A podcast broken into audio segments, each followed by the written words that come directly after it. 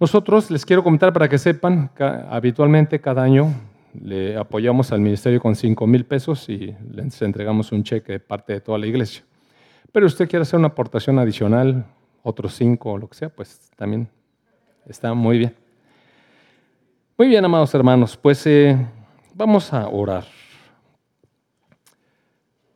Amado Padre, bueno, te doy tantas gracias esta mañana porque podemos acercarnos a ti, Señor, con esa confianza que nos da la sangre de nuestro Señor Jesús, que nos cubre, que nos limpia, ese camino que Él abrió con su cuerpo, camino vivo que nos lleva hasta tu presencia, Padre. Tu Espíritu Santo, Señor, que habla nuestros corazones y, y nos pone la intención, el deseo, la convicción de que tú nos escuchas y nos recibes. Te damos tantas gracias, Padre, por tu palabra. Esta mañana, Señor, pues abrimos nuestro corazón a lo que quieres hablarnos. En el nombre de tu Hijo Jesús. Amén. Muy bien, pues eh, sean muy bienvenidos todos. Y fíjese usted que voy a abrir un tema, que, un nuevo tema, quizás este, próximas semanas abunde en esto. Es un tema que me parece verdaderamente eh, fundamental que lo conozcamos y lo desarrollemos, lo ejerzamos, lo vivamos, lo experimentemos, lo practiquemos. De hecho, de hecho es un regalo especial que Dios nos hizo, un regalo especial, es un privilegio. Y no me, gusta, no me gustaría para nada dejar la sensación de que estoy tratando de imponerles una carga o de que es que tenemos que hacer esto y, y usted debe hacer esto. Mire, esos son otros tiempos, son los tiempos de la ley. En estos tiempos vivimos el tiempo de los privilegios, de las oportunidades que Dios nos da. Hay una. ¿Alguno de ustedes ha viajado por Aeromar a, la Ciudad de México? Este, bueno, pues resulta que Aeromar en la Ciudad de México, Aeromar ya sabe usted es un avión pequeño, ¿no? Y no tan cómodo, pero bueno, es la línea que tenemos, está mejor que la guajolota que teníamos antes. Y entonces hay una, un área en Aeromar en México que se llama sala VIP de Aeromar. ¿Alguno de ustedes ha estado ahí? ¿Nunca han estado en esa sala VIP? Bueno, esa salita está hecha para cuando uno llega ahí, tiene un enlace con otra línea, o no sé, pues lo que usted quiera hacer. Pero eh, en, esa, en esa área, es un área pequeñita, pero es una área privilegiada para aquellos que volamos en Aeromar. Nosotros nomás tenemos esa posibilidad. O vuela en Aeromar o no vuela, mire. Entonces, eh, pero la cosa es que llega uno ahí y sabe que eh, hay café, hay galletas, hay refrescos, hay jugos, hay unas sillones bien padres, hay una sala de televisión, hay un área para las computadoras. Si usted quiere llegar y trabajar en su computadora, se puede conectar, hay Wi-Fi o Wi-Fi, según si queda usted mexicano o, anglosajón, como quiera. Y hay em, televisores, hay revistas, hay periódicos, todo, todo está para que uno lo pueda usar eh, libremente. Uno se puede preparar ahí una botana si quiere, eh, leche, lo que sea, uno puede hacer lo que quiera ahí en esa sala. Hay un baño bien limpio, muy padre. Es una sala tan confortable. Es más, si quiero ir a roncar en un sillón, lo puede hacer. Es un privilegio. Lo único que se necesita es traer el boleto. Es mi boleto de Aeromar. Si usted trae el boleto a su nombre, lo dejan entrar. Si usted lleva el boleto a su abuelita que se lo prestó, no lo dejan entrar es intransferible, es personal. Y un poco, mire, así como ese privilegio, ya ven y lo usan. Pero como yo muchas veces he ido a hacer enlaces y a veces me he tenido que estar hasta cuatro horas esperando el siguiente avión, oiga, yo me he metido ahí unas, pero padres a leer, a descansar, a disfrutar, me lavo la cara con bastante agua en ese baño, hago lo que quiero. Y lo disfruto mucho en realidad. La última vez que fui estaba yo tan picadazo ahí leyendo un libro, pero picado que de repente se me olvidó que se habían pasado las dos horas. Y entró la muchacha y dice, ¿alguien va para Ciudad Victoria? Le dije, ah, yo. dice, pues, por favor, ¿sí? Estaba tan padre, oiga, en ese lugar, de veras, un lugar así. Bueno, entonces, así como eso que estoy platicando, que es del mundo y nosotros tenemos unos privilegios en Dios, que son exclusivos, mire, son exclusivos. Y podemos usarlos. Y están a nuestra disposición. Y la única cosa es que se necesita el ticket de entrada. Pero cada uno de nosotros en Cristo tenemos el ticket. Bueno, si estamos en Cristo. La cosa es que muchos de nosotros no lo ocupamos. A veces tenemos ahí los privilegios de Dios y no hacemos uso de los privilegios de Dios. Y hoy voy a hablar con ustedes acerca de un privilegio muy especial, muy, muy especial, que es el privilegio del sacerdocio del creyente. Y voy a quitar algunas imágenes que, que están a lo mejor un poco equivocadas y también otras imágenes que en, la cristiandad se han ido dando, como por ejemplo yo he escuchado cosas como esta, mire, es que en, la casa eh, eh, el hombre es el sacerdote del hogar. Y eso no dice la escritura. ¿Sabe que ni un lado dice que los hombres seamos los sacerdotes de nuestro hogar? Lo, dice otra cosa, ahorita les voy a enseñar lo que dice. Y también estamos acostumbrados, porque de alguna manera nuestra cultura, en donde nos hemos desarrollado, vive así, estamos acostumbrados acerca de, ver sacerdotes, ¿no? Y entonces existe un concepto de tradición que, a veces nos mete un poco de confusión. Entonces voy a empezar hoy nada más así de manera narrativa porque no quiero detenerme, sería muy largo y, me, puedo, me puedo extraviar y no me quiero extraviar del mensaje. ¿Sabe usted que en el Edén había un, digamos, un germen de lo que era el sacerdocio? Y digo un germen porque en realidad cuando el Señor puso a Adán y a Eva allí, no había pecado, entonces no había necesidad de sacrificios, porque no había pecado. Pero había un pequeño huerto en el que Dios venía y hablaba con el hombre y con la mujer. O sea, un lugar para hablar con Dios. Y ese es el germen del sacerdocio. Después, usted sabe ya, bueno, el Señor le dijo a, Adán, que no comiera de determinado árbol porque si comía moriría. Es decir, le dio la libertad para elegir. Eh, yo creo que si Dios hubiera querido prohibir algo, usted ha visto cuando algo está aquí prohibido, mire, le ponen cercos para que uno no se meta. Prohibido el paso. y luego adentro pone unos perros para que si uno se brinca, le muerdan. Y si de plano quiere que esté prohibido, prohibido, pues entonces pone un cerco una ahí de púas o hasta le pone una, una alambrada eléctrica para que toques y uno se aleje. O sea, si uno no quiere que entre, le pone chapa. Pero Dios no hizo eso, mire. Dios le dijo al hombre, mira, mira Dan, ¿ves este árbol? Si te lo comes, te vas a morir. Así es que no te lo comas. Y eso es la libertad, mire. El hombre llevó las consecuencias de comer del árbol que le dijeron cuál era la consecuencia de comer. ¿No es libertad eso, más, hermanos? Es libertad. Miren, no era castigo, es libertad. Es libertad, la plena libertad. Ahí está este árbol. Bueno, usted sabe, el hombre eligió ese camino y se vino la cuestión de la, de la corrupción de la tierra, de la maldición de la tierra. Ahora trabajamos y a partir de ese momento la maldición fue cosecharás con el fruto del sudor de tu frente el pan cada día. Por eso nos cuesta tanto trabajo eh, trabajar y hacer de prosperidad. Es puro trabajo. Eh, después, eh, por haber comido de esa cosa, todo se corrompió. Usted sabe, la humanidad se echó a perder terriblemente. Todo se pervirtió. Los atributos que Dios les dio al hombre, todos se pervirtieron. Y entonces, a tal grado llegó la maldad de la humanidad que fue necesario que Dios hiciera un, un juicio sobre la humanidad, estableció un diluvio, toda la humanidad se ahogó, excepto una familia de quien Dios tuvo misericordia y sus hijos y sus, esposas. De todas maneras, eh, después de salvados y ser redimidos por Dios, esa familia, como quiera en la descendencia se volvió a echar a perder porque el corazón del hombre es malo desde su juventud. Entonces, eh, pues, se vuelve a lo mismo y sabe que esta desligada que, que tuvo el hombre de Dios que podía platicar con el Edén, siempre ha generado en las personas un deseo de de alguna manera reconectarse. Y si usted se fija en todas las civilizaciones primitivas, existe este deseo de reconectar. Por eso, eh, si usted ve Egipto, ve que hay una religión en Egipto, una religión en la que hay un sacerdocio complejo y muy bien estructurado, para tratar de reconectar al hombre con los dioses. O sea, el sacerdote reconecta, religa a Dios con los hombres. Eso significa, la palabra religión significa religar. Entonces, en Egipto eh, había este, este politeísmo, cientos de dioses y un sistema sacerdotal que comunicaba a esos dioses con, con la gente. Claro, todo pervertido.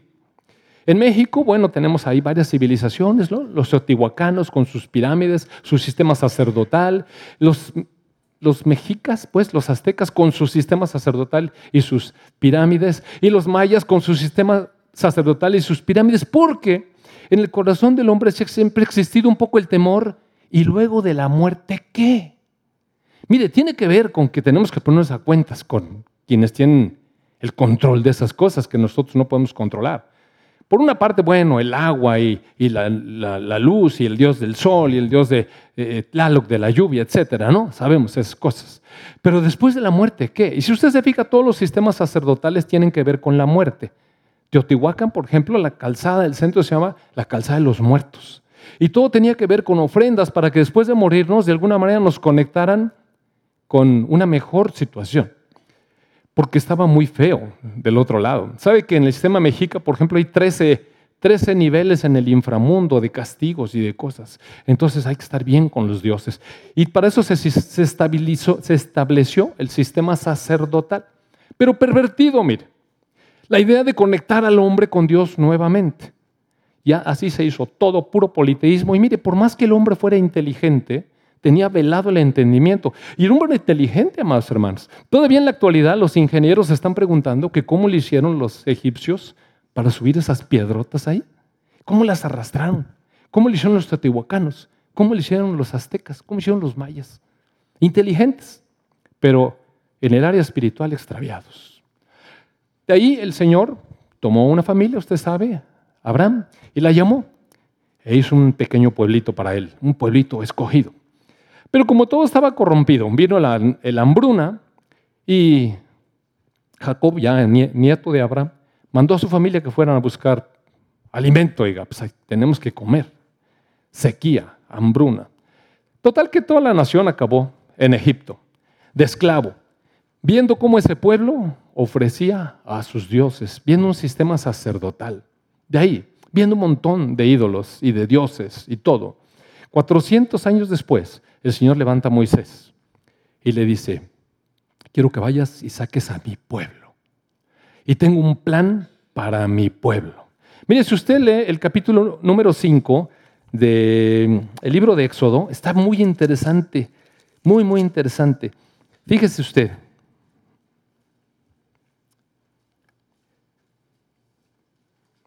En el, bueno, el capítulo 4, verso 22, primero guarda ese antecedente, Fabri, ¿le puedes poner ahí, por favor? En la versión Reina Valera, el Señor le dijo a Moisés, le dirás a Faraón, Jehová, Yahvé, el principio, el que es y el que será, el eterno, dice así, Israel es mi hijo, mi primogénito. Te he dicho que dejes ir a mi hijo para que me sirva, mas no has querido dejarlo ir. He aquí voy a matar a tu hijo primogénito. Terrible, ¿no? Un anuncio de Dios para, para Moisés, digo para Faraón. Y, y Faraón le dijo que, ¿quién es ese? Mire, en el capítulo 5, verso 1, dice Moisés y Aarón entraron entonces a la presencia de Faraón y le dijeron lo que Dios le dijo. Mira, Jehová, el Dios de Israel, dice así, deja ir a mi pueblo a celebrarme fiesta en el desierto. Si usted recuerda, Israel era un pueblo cautivo, eran, eran esclavos, eran los que arrimaban las piedras y se morían ahí bajo el trabajo de la albañilería pesadísimo, en el desierto, en el calor, arrimando piedras, haciendo adobes, haciendo esclavitud, amados hermanos. Entonces Dios le manda a llamar y le dice que Israel es su pueblo y quiere una fiesta en el desierto. Y cuando nosotros pensamos ¿En fiesta? ¿Qué pensamos? Es que si nosotros decimos, Dios nos está invitando a una fiesta, uh, pues nosotros pensamos que la fiesta es una cosa, pero ahorita a ver de qué se tratan las fiestas de Dios. Las fiestas de Dios son diferentes. Pero Faraón respondió, verso 2, ¿y quién es ese Jehová para que yo oiga su voz y deje ir a Israel? Yo no conozco a Jehová, ni tampoco dejaré ir a Israel. Ciertamente, ese pueblo no conocía al Dios verdadero. No lo conocía. Muy bien, la cuestión es que, bueno, ustedes saben, vinieron las plagas y finalmente Faraón fue doblado porque ciertamente Dios mató al primogénito de Faraón y, lo y dejó ir al pueblo. Eh, en el capítulo 19, posiblemente, de Éxodo, a ver, déjame ver si, si, si me sé esto. Bueno, ¿sabe qué? Traje un pequeño apunte aquí que me va a ahorrar estar dándole vueltas a esto. Más voy a leer unos poquitos versículos. Eh, sí, Éxodo 19 dice, Moisés subió a Dios. ¿Le puedes poner 19.3, por favor, Fabri? Dice que Moisés subió a Dios. Y el Señor lo llamó desde el monte y le dijo, así le vas a decir a la casa de Jacob, así anunciarás a los hijos de Israel. El que sigue, please.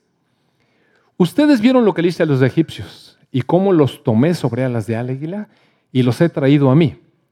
Ahora pues, sí, sí, ustedes escuchan mi voz y guardan mi pacto, ustedes van a ser mi especial tesoro sobre todos los pueblos, porque mía es toda la tierra. Es decir, la soberanía de Dios, espérame tantito, Fabri, está diciendo, yo los escogí, y si ustedes escuchan lo que yo les digo y guardan mi pacto, se van a convertir en un tesoro especial para mí.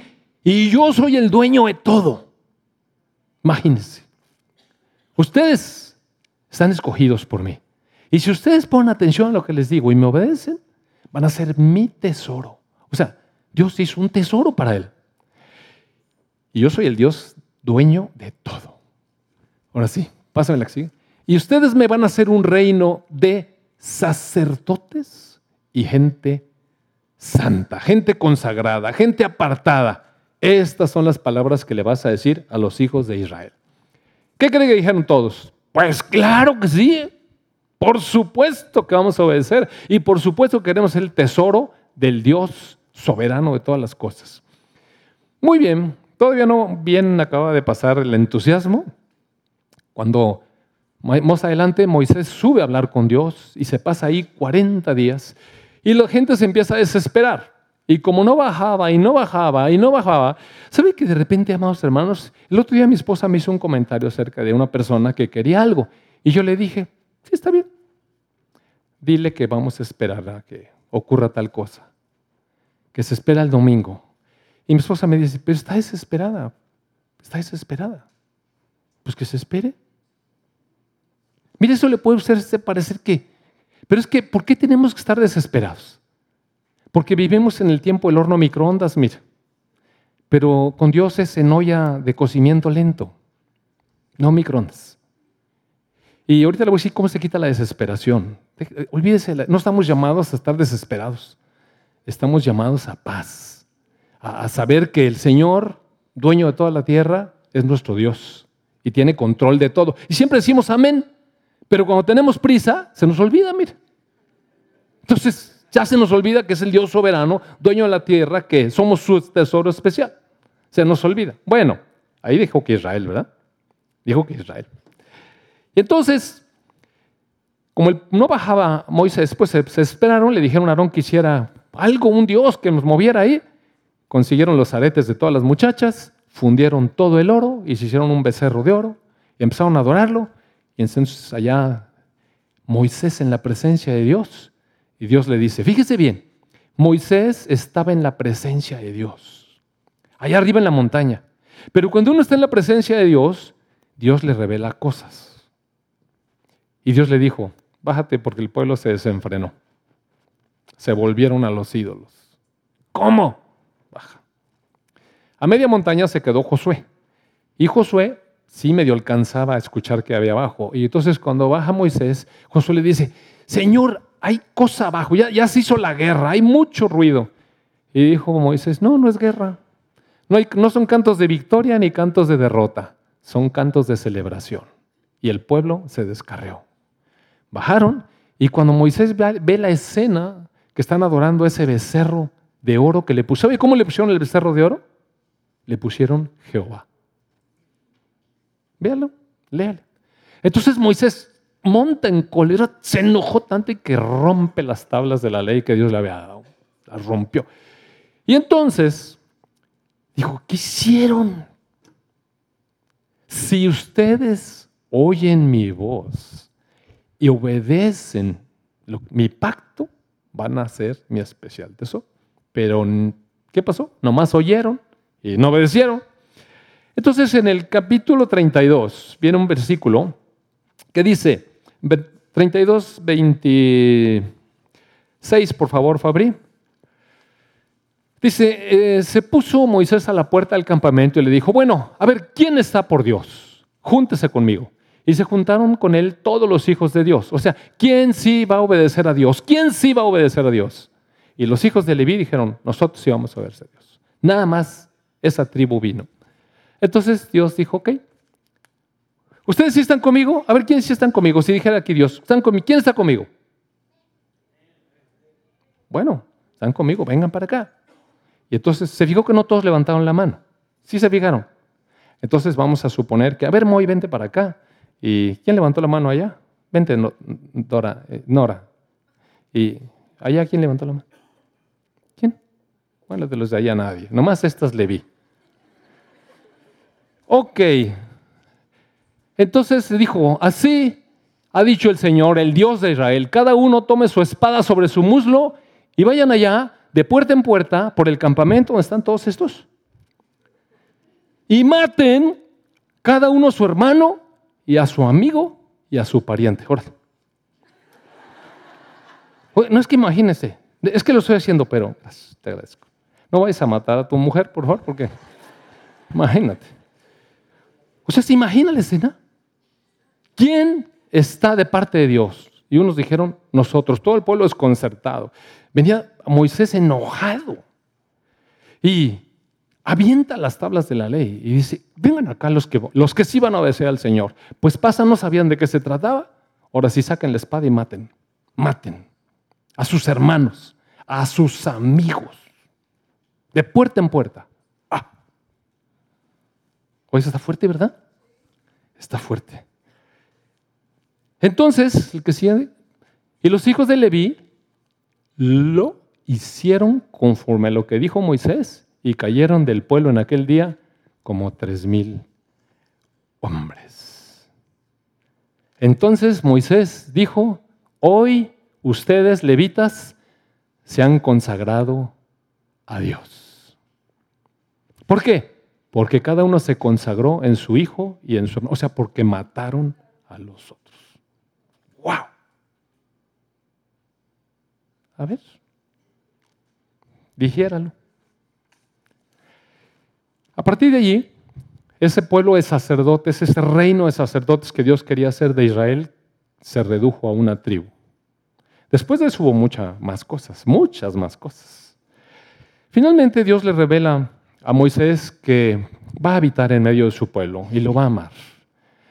Pero va a haber un tabernáculo de reunión donde los sacerdotes, solamente una clase, va a tener como intermediarios entre Dios y la gente. Y en este tabernáculo, que estaba dividido en tres áreas, existían el área de fuera que se llama el área del, atrio. Bueno, el tabernáculo tenía unas cortinas, ¿no? Y lo que realmente representaba es que eh, adentro de las cortinas estaba la gente de Dios, la gente que buscaba a Dios, que se aparta de lo que hay afuera. Entonces, la gente que quería entrar a, buscar de Dios traspasaba las puertas que estaban delimitando esa zona especial. La gente que se interesaba en Dios y entonces iban. ¿Sabe que no tenían que ser nada más israelitas? Y no nada más hombres, hombres, mujeres, siervos de otras naciones. Si ellos querían conocer a Dios, podían entrar al atrio.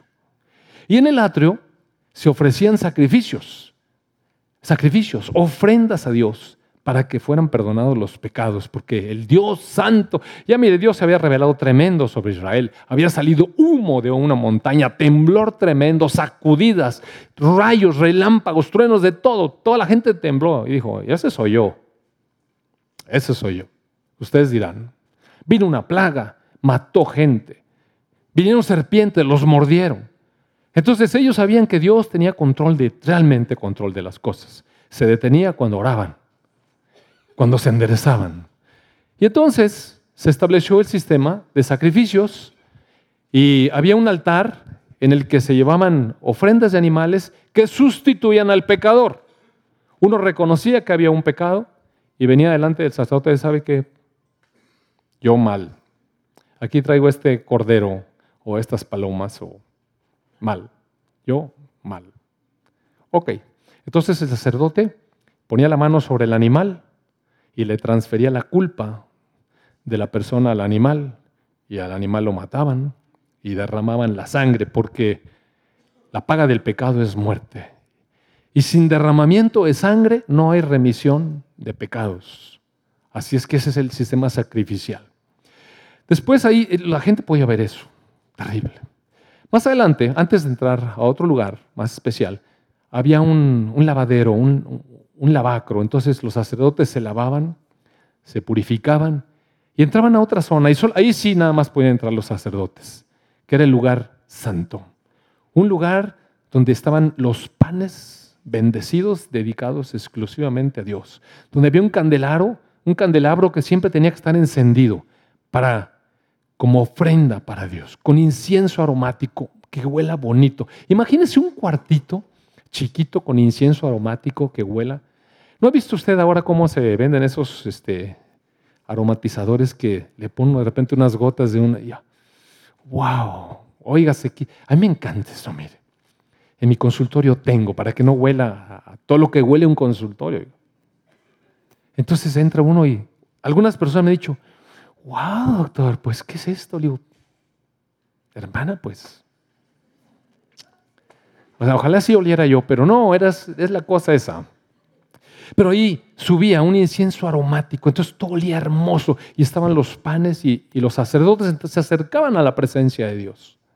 Y una vez al año, una vez al año, se podía traspasar un siguiente segmento escogido donde estaba la presencia gloriosa de Dios contenida en un arca de madera cubierta de oro que contenía las tablas de la ley nuevas que hizo Dios otra vez, una vara que había reverdecido, estaba seca y le salieron hojas y la metieron ahí.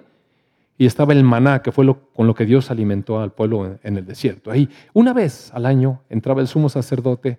Ese se llamaba lugar santísimo. ¿Y sabe qué se hacía ahí? Ahí no había luces, ahí no había ruidos, ahí no había actividades.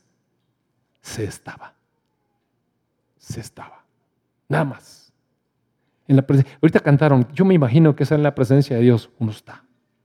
Mire, quietito, muy quietito, muy quietecito. Ahí estaban, la presencia de Dios.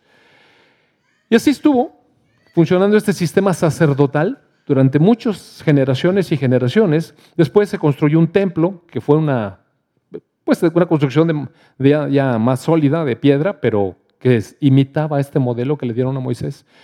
Y se fue preparando todo hasta que el Señor Jesucristo apareció apareció el Señor Jesucristo a un Israel que ya había entendido que el politeísmo estaba mal y a Dios le disgustaba. Entonces ya nada más adoraban al Dios único y verdadero. Pero estaba un poco pervertida la cosa, como siempre, miren. Por un lado, el esquema sacerdotal estaba dividido en dos. Los saduceos, que ni creían en lo sobrenatural y que más bien eran la gente política que tenía nexos con Roma y se las había ingeniado para tener participaciones políticas. A mí, por eso en particular, me cae súper gordísimo que la iglesia se enrede en asuntos políticos, porque no estamos llamados a eso. Pero bueno, el chiste está en que ahí había este nexo.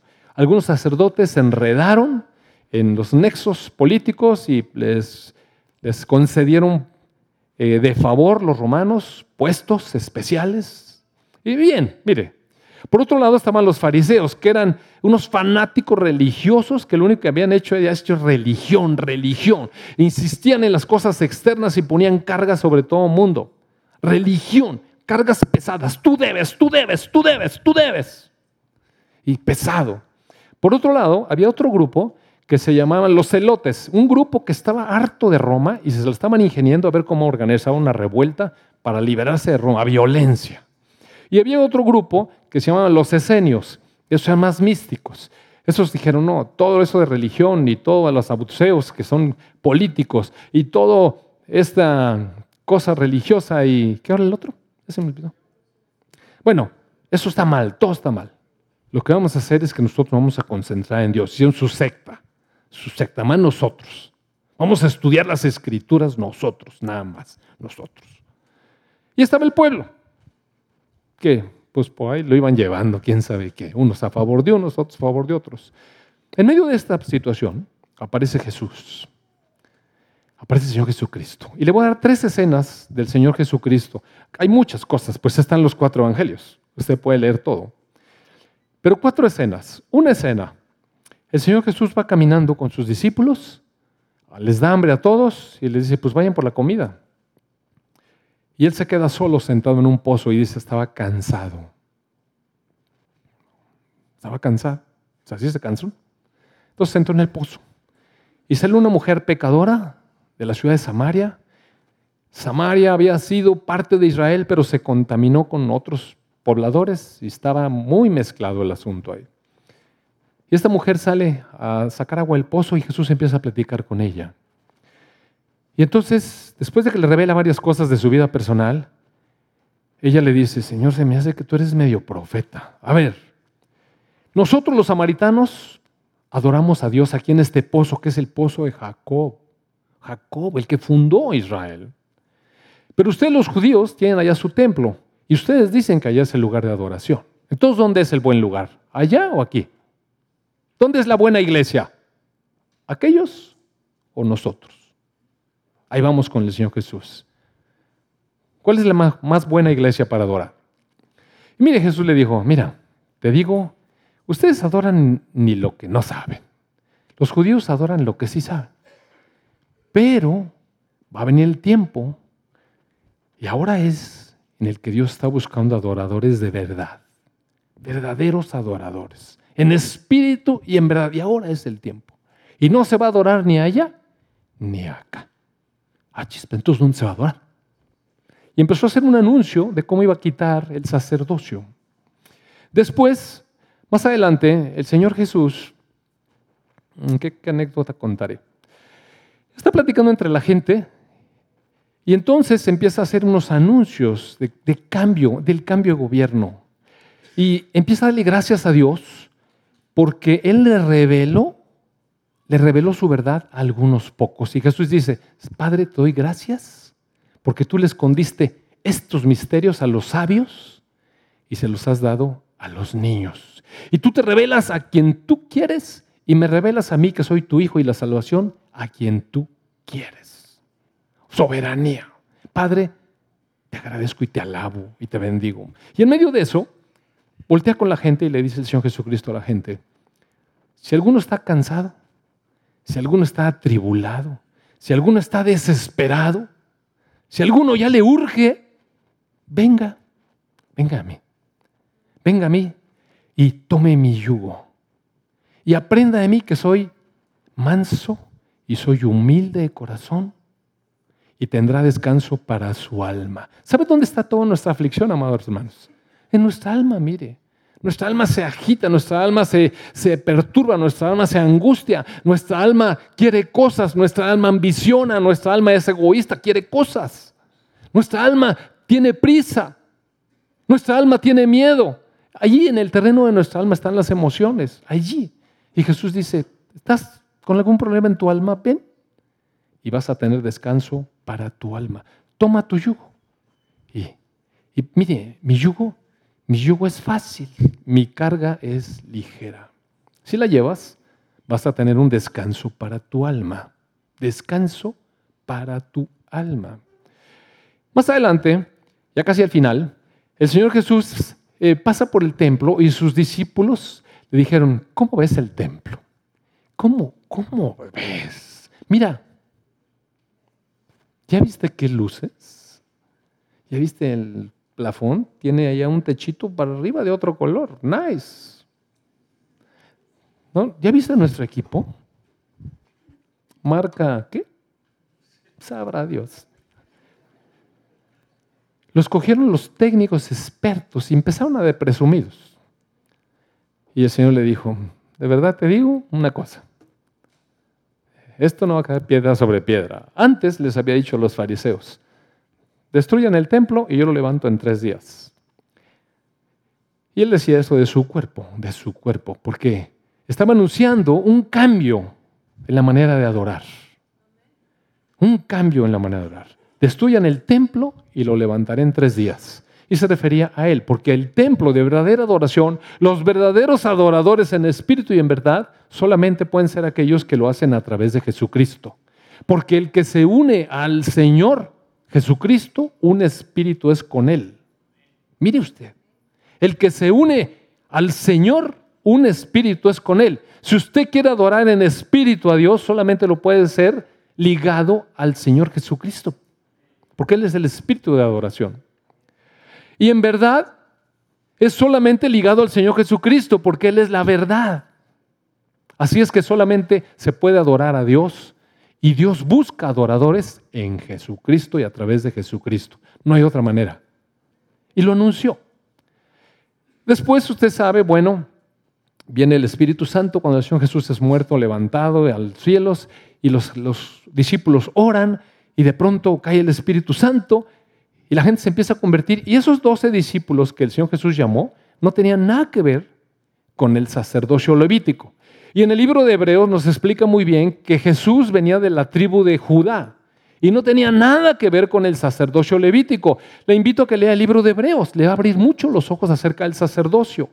Y todavía en la religión, en la religión se sigue practicando el sacerdocio, una clase que está entre Dios y los hombres y ministra a Dios, va a consulta con Dios y viene con los hombres y les ayuda a los hombres a que lleven sus cosas con Dios y este, existe este plano intermedio. Pero todo eso está fuera de la voluntad de Dios. Mire, le voy a leer unas escrituras, amado hermano. Si me acompaña, por favor, a la primera carta de Pedro. Esto está tremendo, que, seguramente ya lo leyó, pero vamos a,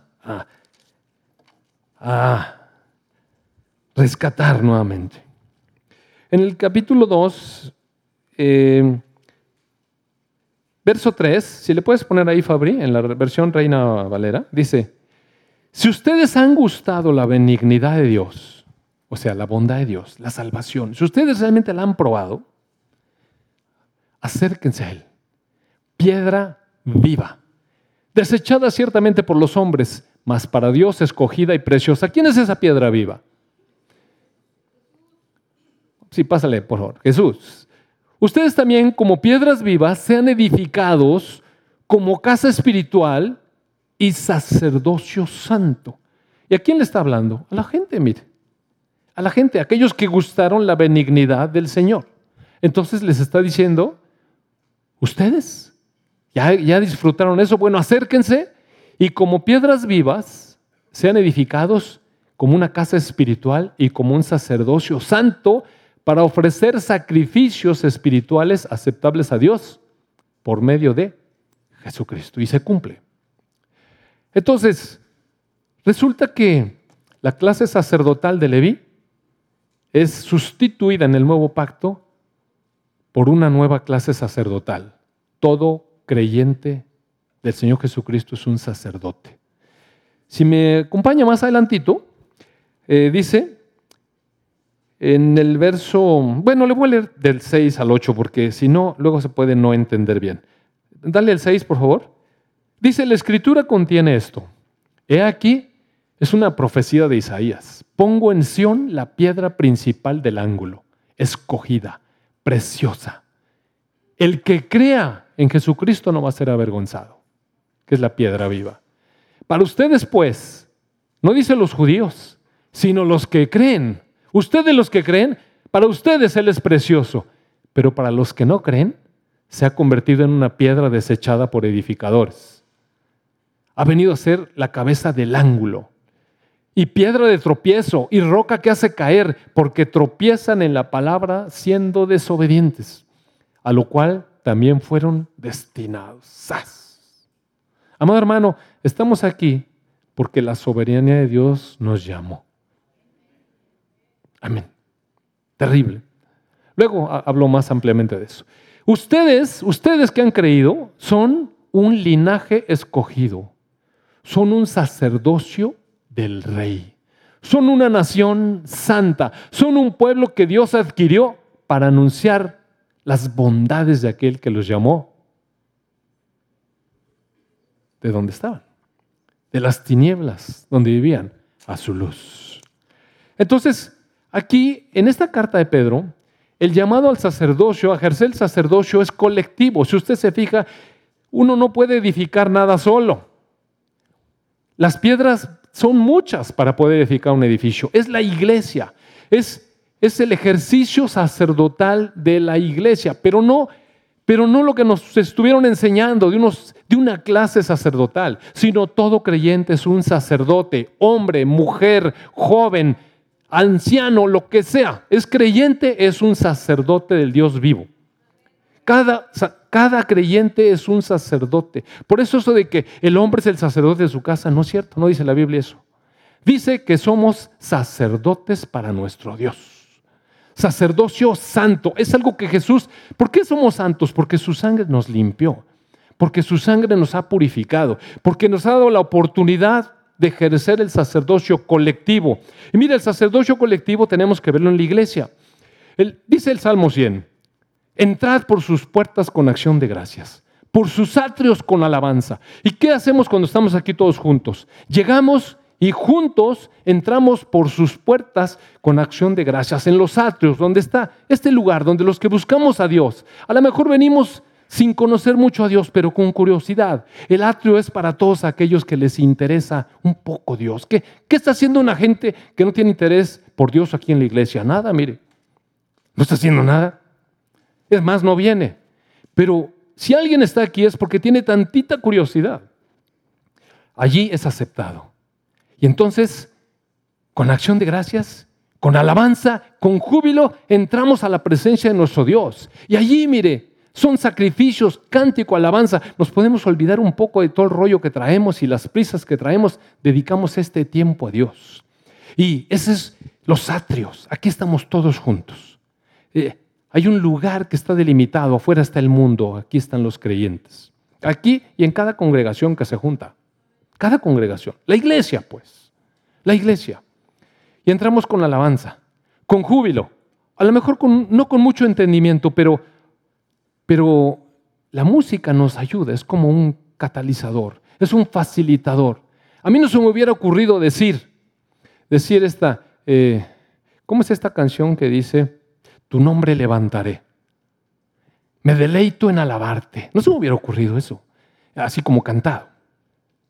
Te agradezco que estés en mi vida, que vinieras a salvarme. Dejaste el trono.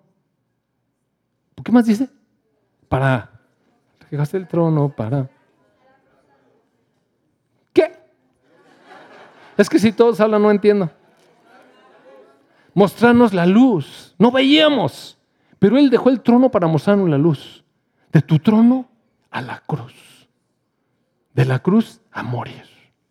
Y de la muerte a tu trono. Por eso te, por eso te alabaré. Y no se nos ocurre, pero oiga, qué maravilloso. ¿Quiere que se la cante? Dejaste el trono para mostrarme la luz. A ver, vamos a cantarla de tu trono a la cruz y mi deuda pagar, de la cruz a morir, de la muerte a tu trono, tu nombre levantaré. Y entonces estamos cantando, ¿eh? Con júbilo. Y nos vamos contagiando unos con otros con júbilo. Y luego de repente nos animamos a levantar un poco la mano. Pero cuando hay mucho entendimiento de lo que esto representa, y de que yo debería estar allí en un altar, pero alguien pagó. Hay el sacrificio perfecto. Jesús, el sacrificio perfecto. El Cordero Santo pagó por mi pecado. Entonces levanto las dos manos. Mucho, mucho, mucho. Dejaste el trono para morir por mí. Y mire, dan ganas de llorar, amados hermanos. Y si usted se anima, puede llorar. Y la iglesia, junto con los músicos y todo, nos vamos edificando unos. Y la cosa no termina aquí. Mire, entre semana nos reunimos en una iglesia en el hogar. Y ahí podemos orar unos por otros, adorar. Presentamos nuestras situaciones y cuando estamos todos abatidos, oye, ¿sabes qué? No sé qué hacer, los impuestos me están agobiando. Y de repente un hermano dice, a ver hermano, ¿por qué no oramos? Y viene la paz y nos vamos edificando unos a otros, unos a otros. ¿Sabe que en el tiempo que estamos aquí adorando, si usted se ha fijado, le quiero hacer algo que, que a lo mejor no le he hecho anotar, pero seguramente lo anota. No hacemos una enseñanza especial del diezmo y de la ofrenda, porque la ofrenda es parte de la adoración. O sea, es nuestra ofrenda. Nuestra ofrenda, canto con mis labios, ofrezco mi cuerpo, levanto mis manos y después le digo a Dios, voy a sacrificar algo de lo que tú me diste. Y es parte del sacrificio. No necesita una... El Espíritu Santo enseña eso, mire. Y entonces la gente pasa y da su ofrenda. Entonces, dar dinero es parte de la, de la ofrenda de amor, de nuestra gratitud a Dios. Yo, yo les digo, Señor, ¿cómo no te voy a dar todo lo que tengo? Sí, me salvaste, me, estaba perdido. Y entonces, bueno, así es, y la iglesia en el hogar es, y los lugares donde nos reunimos con otros hermanos para edificar nuestras vidas, para platicar. Siempre que platica uno con un hermano acaba un poco edificado, siempre. Siempre. O acaba edificándolo, o le da un consejo, o le da una palmada, o le da un abrazo, y él está llorando y ven, y lo abraza. Y mire, todos los hermanos en la iglesia tenemos altibajos, amados hermanos. Tenemos altibajos, ¿sabe? Nuestra vida es así. A veces estamos firmes, un día declaramos las victorias del Señor, lo cantamos un domingo con todas nuestras fuerzas y de repente, quién sabe qué pasa media semana y, el viernes estamos llorando.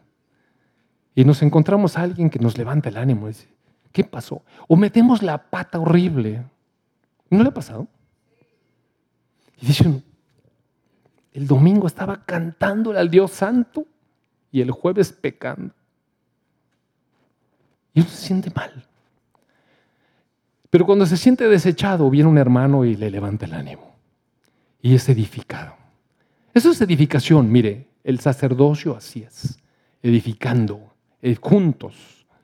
Ese es el sacerdocio, sacerdocio colectivo. En Apocalipsis capítulo 1, en el verso 4, dice, Juan, Juan, que vio al Señor Jesucristo personalmente, le escribe un mensaje a las siete iglesias que están en Asia. Las siete iglesias que están en Asia representan a toda la iglesia de todos los tiempos. Juan a las iglesias. Mire un mensaje del Señor Jesucristo para usted, amado hermano. Léalo, léalo y llénese. Gracia y paz a ustedes, a ustedes que están en la iglesia. Gracia y paz del que es y que era y que ha de venir. O sea, del Dios Padre soberano de todas las cosas. Y de los siete espíritus que están delante de su trono. O sea, del Espíritu Santo en su plenitud. Y de Jesucristo, el testigo fiel, primogénito entre los muertos y soberano de los reyes de la tierra. De parte de ellos gracia y paz. Recibe el mensaje. reciba de parte de Dios, de su Hijo Jesús, del Espíritu Santo, gracia y paz. Al que nos amó y nos lavó de nuestros pecados con su sangre y nos hizo reyes y sacerdotes para Dios su Padre, a Él la gloria, el imperio por los siglos de los siglos. Amén. Amén. Y para que no imagine tanto, le voy a leer unas, unas porciones del capítulo 5 de Apocalipsis. Dice que en el verso 1, Juan vio que en la mano derecha del que estaba sentado en el trono, o sea, Dios, había un libro escrito por dentro y por fuera, que es todo el plan de Dios, que estaba sellado con siete sellos. Y vi un ángel fuerte que pregonaba a gran voz, ¿Quién es digno de abrir el libro y desatar los sellos? ¿Quién es digno? Y ninguno, ni en el cielo, ni en la tierra, ni debajo de la tierra, ninguno podía abrir el libro, ni siquiera podía mirarlo. Entonces Juan se puso a llorar. Le dijo, nos entra en el, alma. Puso, se puso a llorar. Y dijo, no hay nadie que pueda abrir el libro, ni leerlo, ni mirarlo. Pero entonces uno de los ancianos le dijo, no llores. He aquí el león de la tribu de Judá, la raíz de David. Jesús, pues, ha vencido para abrir el libro y desatar los siete sellos. Entonces vi, en medio del trono y en medio de los seres vivientes y en medio de los ancianos, estaba de pie un cordero como sacrificado, como inmolado. Y ese cordero tenía siete cuernos, es decir, todo el poder, y siete ojos, que es toda la sabiduría que todo lo ve, los cuales son los siete espíritus de Dios enviados por toda la tierra, la plenitud del Espíritu Santo. Y vino y tomó el libro de la mano derecha del que estaba sentado en el trono. Y cuando tomó el libro, los seres vivientes y los ancianos se postran delante del Cordero. Y todos tenían sus arpas de adoración y sus copas de oración, porque las copas de oro son llenas de incienso, que son las oraciones de los santos.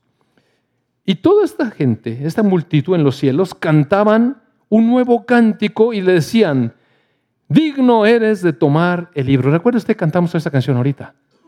Digno eres, digno eres. Esa no me acuerdo cómo va, no se la voy a poder cantar. Pero digno eres de tomar el libro y de abrir sus sellos, porque tú fuiste sacrificado, inmolado. Y con tu sangre, con tu sangre, nos has redimido para Dios de todo linaje y de toda lengua y de todo pueblo y de toda nación. Toda la gente, se fija, ya no es Israel, es toda la gente. Tú con tu sangre nos compraste para Dios. Nos hiciste un pueblo especial de entre todo linaje y lengua y pueblo y nación. Y nos has hecho para nuestro Dios reyes y sacerdotes. Y reinaremos sobre la tierra. ¡Wow! Y entonces cuando eso pasa, mire, la voz de muchos ángeles alrededor del trono y de los seres vivientes y los ancianos eran en número millones de millones de millones. Y Juan no sabe cómo describir eso. Y todos decían a gran voz, el cordero que fue inmolado es digno de tomar el poder, las riquezas, la sabiduría, la fortaleza, la honra, la gloria y la alabanza y todo lo creado que está en el cielo y sobre la tierra y debajo de la tierra y en el mar y todas las cosas, dicen el que está sentado en el trono y el cordero, reciban alabanza y gloria y honra y poder por los siglos de los siglos. Amén. Y, wow, amados hermanos, tremendo, de verdad, tremendo. Entonces, mire, yo sí me imagino, eso va a ser una fiesta. Eso va a ser una fiesta. Y todos, ni todos se van a humillar delante del Cordero Santo, porque Él es digno. Pero nosotros entonces aquí en la iglesia nos juntamos para declarar eso, para decirle a nuestro Dios, levantamos alabanza a tu nombre porque tú eres digno, mire. Pero eso lo podemos hacer en el atrio y nos conduce un poco al lugar santo a donde ya en la presencia de Dios, donde está el pan, podemos alimentarnos después con la palabra. Luego viene este momento y la palabra nos alimenta. ¿No le alimenta a usted la, la palabra? Nos alimenta. Y aquí estamos todos juntos como congregación. Pero entrar al lugar santísimo, amados hermanos, otro asunto. Otro asunto. Es un privilegio para nosotros como creyentes. Pero ese es otro asunto. Mire, ¿sabe? Hay cosas que representan muy bien esta, esta situación del, del atrio y el sacrificio, porque son nuestros pecados. Allí se consumen nuestros pecados en el altar y la sustitución que hizo el Señor Jesucristo como el Cordero de Dios, santo y perfecto. Muy bien, Dios trató con nuestro pecado. Y luego pasamos más adelante hacia el lugar santo, lavándonos en el lavacro con las aguas puras, el Espíritu Santo. Que el Espíritu Santo nos da convicción de, de la importancia de separarnos del mundo, de la mundanalidad de nuestra vida. Mire, amados hermanos, en nuestra vida hay mundanalidad. Tenemos contacto con el mundo. Platicamos con nuestros compañeros de trabajo. Hablamos de las cosas que salen en el periódico, de las noticias. Vamos a la mejor al cine, vamos a, no sé, cosas, simplemente. Es, es el contacto con lo de afuera. Y el Espíritu Santo nos va redarguyendo y nos va diciendo, ¿ves esto? Esto no es sacerdocio. Esto no es sacerdocio. Aquí, y no, no quiero condenar nada, lo que le quiero decir es que tenemos el privilegio de movernos en nuestro ministerio sacerdotal. Pero también tenemos de parte de Dios la libertad de no hacerlo.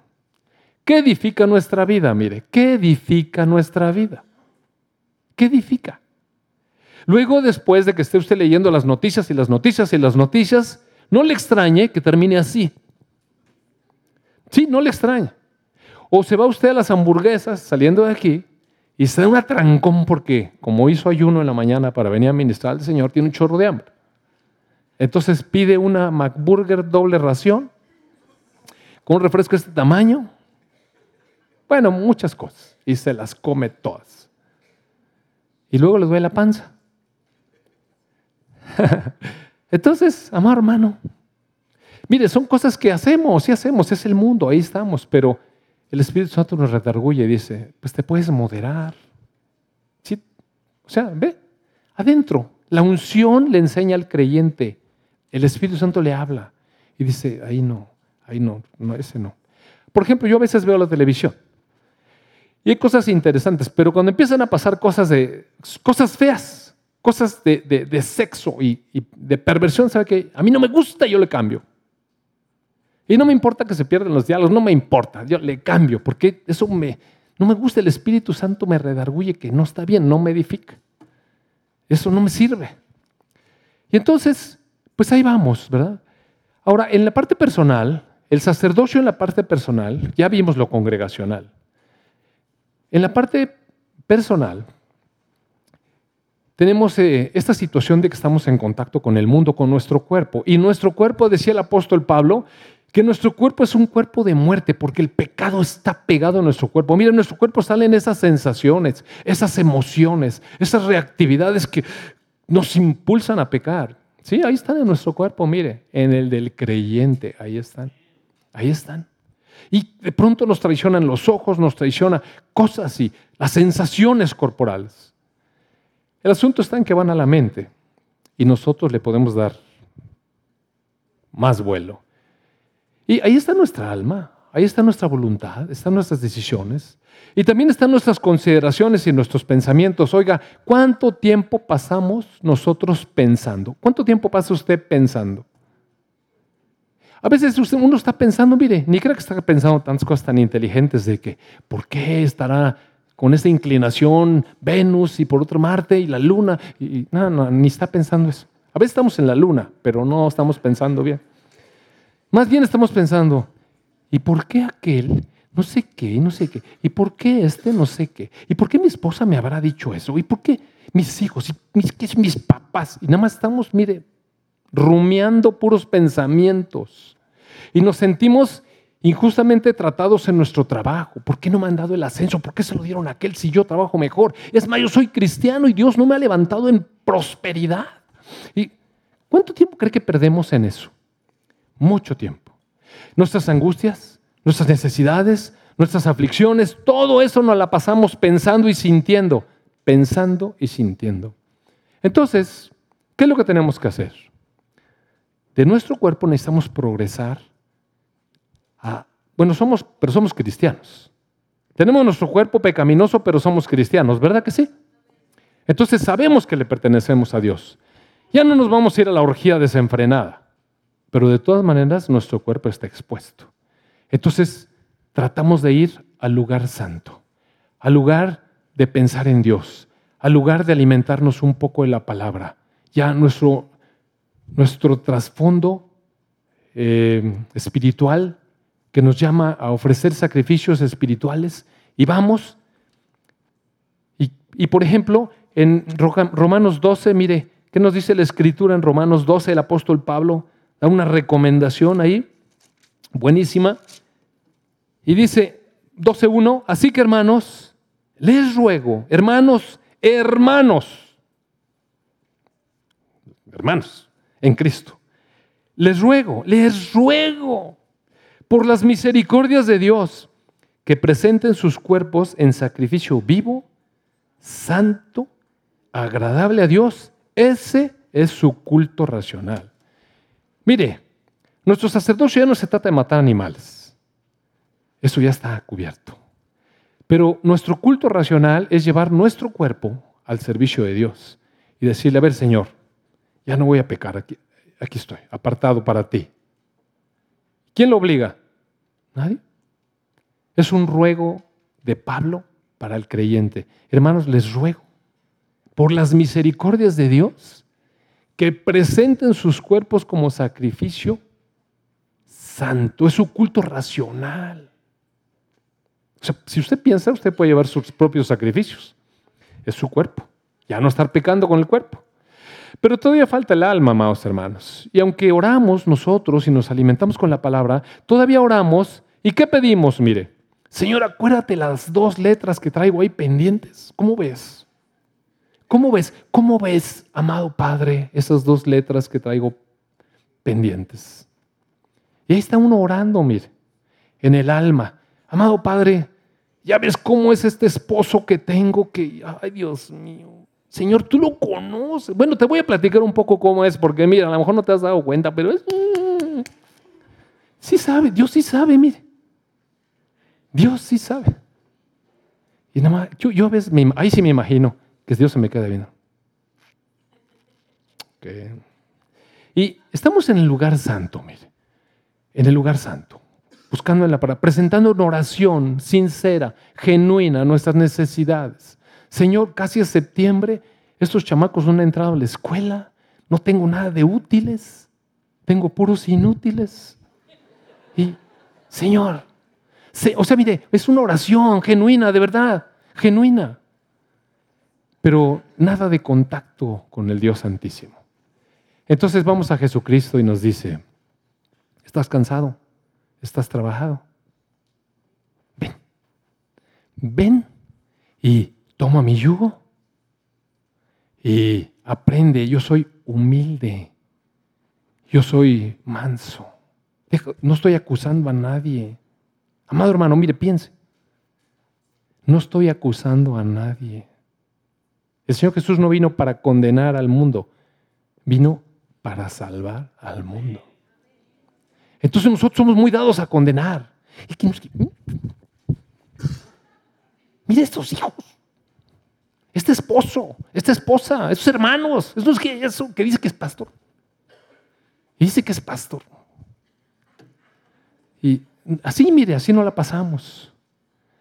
Y el Señor Jesús dice, ven, Ven y aprende, aprende. Llénate de mí. ¿Sabe usted que en la primera carta de Corintios, capítulo 6, verso 16, dice, ¿acaso no saben que son templo del Espíritu Santo? Que Dios está en ustedes. Entonces, para poder tener contacto profundo con esta adoración en espíritu, necesitamos despojarnos del alma, mire. El alma como estorba, amados hermanos. Son pensamientos, emociones, consideraciones, voluntad, deseos, todo está ahí. Y Dios nos acepta, mire, Dios, nos recibe porque es bueno, es nuestro Padre. Que, su gigantesca, su inmensidad, su sabiduría, ¿cómo no va a recibir a nosotros? Somos como unos niños ahí que... Pero todavía nos ofrece, ven, acércate al trono de gracia, con confianza, Hebreos ahí 4 dice, acércate con confianza al trono de la gracia para recibir oportuno socorro, acércate. Y entonces, cuando uno logra, mire, ¿sabe cómo se acerca uno? Cruz, amados. Solamente la cruz. Y entonces uno decide pasar el velo y decir, ¿sabes qué? Ya me voy a olvidar todas esas cosas del alma y voy a tu presencia, en el espíritu. Ya no en mi alma, Dejo todas mis peticiones, todas mis quejas, todas mis cargas, todo mi rollo y voy a tu presencia. Y cuando estoy en la presencia, silencio. Mire, silencio. Allí, contemplación, libertad, paz. Se levanta la gloria delante de uno. Uno es, uno es pacificado y entonces empieza a adorar a Dios, a adorar. Eres maravilloso. Eres maravilloso. Eres digno. Estás por encima de todo. Te amo, te alabo. Mire, ya se le olvidó todas sus quejas. Bueno, está en el lugar santísimo. Allí. Puede ser congregacionalmente aquí, puede ser en su soledad, disfrutando, realmente disfrutando de la presencia de Dios que toca nuestro espíritu, mire. Ahí está. Y uno puede. El problema es que estamos tan distraídos en tantas cosas que hacemos. Y salimos a los atrios, y luego salimos afuera, y luego venimos a los atrios todos raspados. Otra vez pasa por el sacrificio, otra vez por el lavacro, otra vez al lugar santo, otra vez las quejas, el pan. Y poquitas veces estamos en el lugar santísimo. Pero ese es nuestro sacerdocio. Podemos entrar ahí. Podemos. Podemos. Si ustedes quieren. Si ustedes quieren. Podemos. Y entonces Dios nos ministra y eventualmente en ese lugar, mire, en ese lugar, después de que empezamos a adorar, verdaderamente a adorar.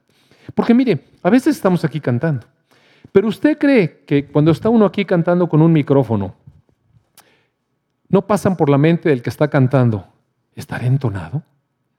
Ah, ah sí, wow. Ah, ah, ah, Mire, yo sé, yo sé que eso pasa porque alguna vez estuve cantando con micrófono y uno empieza a tantearle si se oye bien. ¿Sabe qué tiene de adoración eso? Nada. No tiene cero de adoración. Con todo y que esté uno ahí con la cara angelical. Pero Dios sabe el corazón, mire. Eventualmente sí podemos meternos en adoración, sí.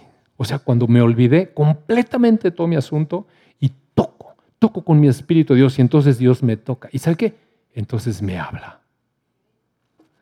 Y entonces, entonces en ese, en ese hablar de Dios que a veces es, es te amo. Te amo. Imagínense que uno va con Dios con todo su rollo, ¿no? Es que mira esto y aquello. Y, y ña. Y que de repente uno oiga que Dios le dice, te amo. Ya se acabó. ¿Ya? ¿Y la queja? Señor, yo también. Ya que se vaya a volar todo lo más. ¿A poco no? Esa es adoración, mire. Eso es sacerdocio. Eso es, entrego mi culto racional, mi mente, mis emociones, mi voluntad, mis deseos, mis peticiones, todo. Y, y, tengo contacto. Entonces, amados hermanos, cada creyente tiene el privilegio de ejercer su sacerdocio. Cada uno de ustedes. Y eso es algo que les quería decir porque yo quiero que eliminemos de la congregación los estados intermedios. Nadie tiene que venir conmigo para que, digo, está bien, no creo que quiero que nadie venga, sino, pero no es necesario. No es necesario que usted establezca un mediador, un solo mediador hay entre Dios y los hombres, Jesucristo, hombre. Es nada más hay uno. Jesucristo, hombre. Y cada uno de nosotros puede ir ahí y hablarle al Señor Jesucristo y escuchar y adorar. Amén. Muy bien, amados hermanos, pues entonces vamos a orar. Amado Padre, es un privilegio, es un privilegio. Es un privilegio para nosotros. Como dice tu palabra aquí en el boletín, tú tienes planes para nosotros, planes de bienestar no de calamidad. Tienes planes para darnos un futuro y una esperanza. Padre, te adoramos. Señor Jesús, estamos tan agradecidos. Señor Jesús, reconocemos nuestra maldad y también reconocemos tu obra. Gracias por limpiar nuestra vida sucia, Señor Jesús. Gracias por tomar nuestro lugar Gracias porque tú te pusiste, Señor, a disposición. Gracias, Señor Jesús, porque como un cordero manso fuiste llevado al matadero por amor, por nosotros, por obediencia a tu Padre. Señor Jesús, te alabamos y te bendecimos por habernos redimido de toda lengua y nación y de todo linaje y hacernos reyes y sacerdotes para nuestro Dios. Bendito tu nombre, Cordero Santo. Bendito tu nombre, Padre, y todo lo que tienes para nosotros. Santo, santo, santo, santo, santo. Amén.